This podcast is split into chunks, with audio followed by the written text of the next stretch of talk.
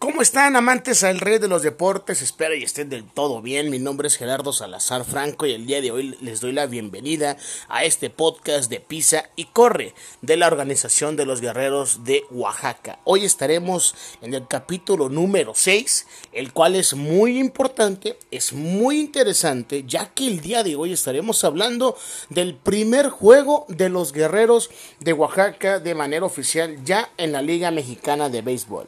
Y después de la pretemporada que se vivió allá en el año de 1996, en donde se jugaron en diferentes campos, aquí en Oaxaca, en Ejutla Crespo, en Ocotlán, en la Liga Eduardo Vasconcelos, en fin, contra equipos como Diablos Rojos del México, selecciones de, de Oaxaca y demás entidades. Bueno, pues la temporada comenzó, la primera temporada un 13 de marzo de 1996, cuando los guerreros visitaron el parque de Minatitlán y cayeron frente a los dueños del patio, tres carreras por uno. Un gran juego de pelota, el primero en la historia del equipo bélico. El primer orden al bat de Oaxaca lo integraron de la siguiente manera. Isidro Herrera, jardinero izquierdo. Segundo, Joel Chimelis en la segunda base.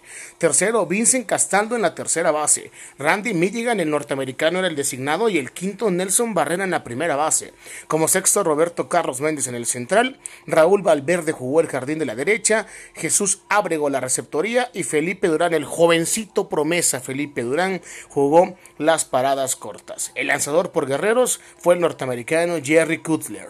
Hay que destacar en este primer encuentro que Isidro Herrera se convirtió en el primer guerrero en conectar de imparable y también en el primer guerrero en robarse una base y momentos más tarde se convertiría el primer jugador en la organización de los guerreros de Oaxaca en anotar la primer carrera. Sí, la primer carrera de Oaxaca en su historia en la Liga Mexicana de Verano. Joel Chimelis disparó el primer doblete y con esto también produjo la primera carrera de Herrera para meterse también a los libros de los récords de los guerreros de Oaxaca. Interesante, usted sabía que Isidro Herrera había sido el primer jugador de guerreros en haber anotado una carrera o en la primera carrera de la historia o en haber conectado el primer hit.